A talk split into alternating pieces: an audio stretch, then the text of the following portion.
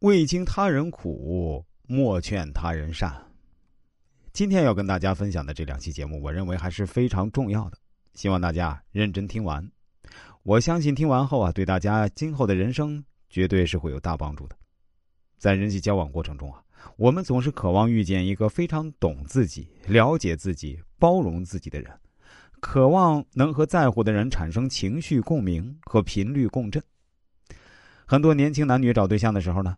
也动不动说要找一个所谓的灵魂伴侣，但是啊，世界上没有那么多的感同身受，也没有那么多的灵魂伴侣。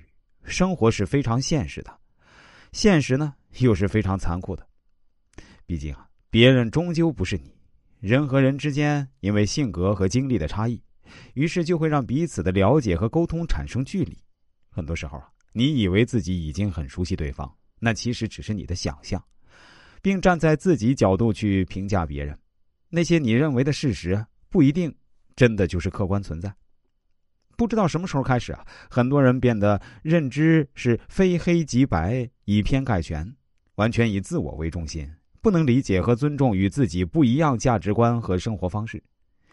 有人选择创业打拼，就有人会说他不安守本分；有人中意稳定的工作，就会有人说他成不了大事；有人早婚。会被说成没有事业心，有人为爱远走高飞，会说不孝；有人不婚，就会被怀疑精神是否出了问题。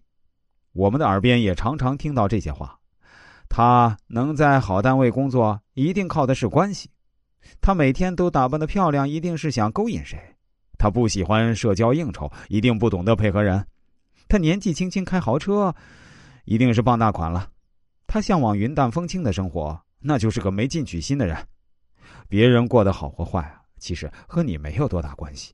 人言可畏，有时候一句随口的评价就会对别人造成伤害。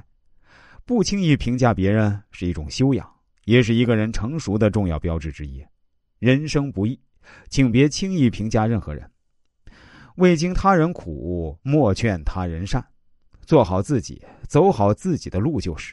因为世上并没那么多感同身受，有一句俗语啊，叫“未经他人苦，莫劝他人善”。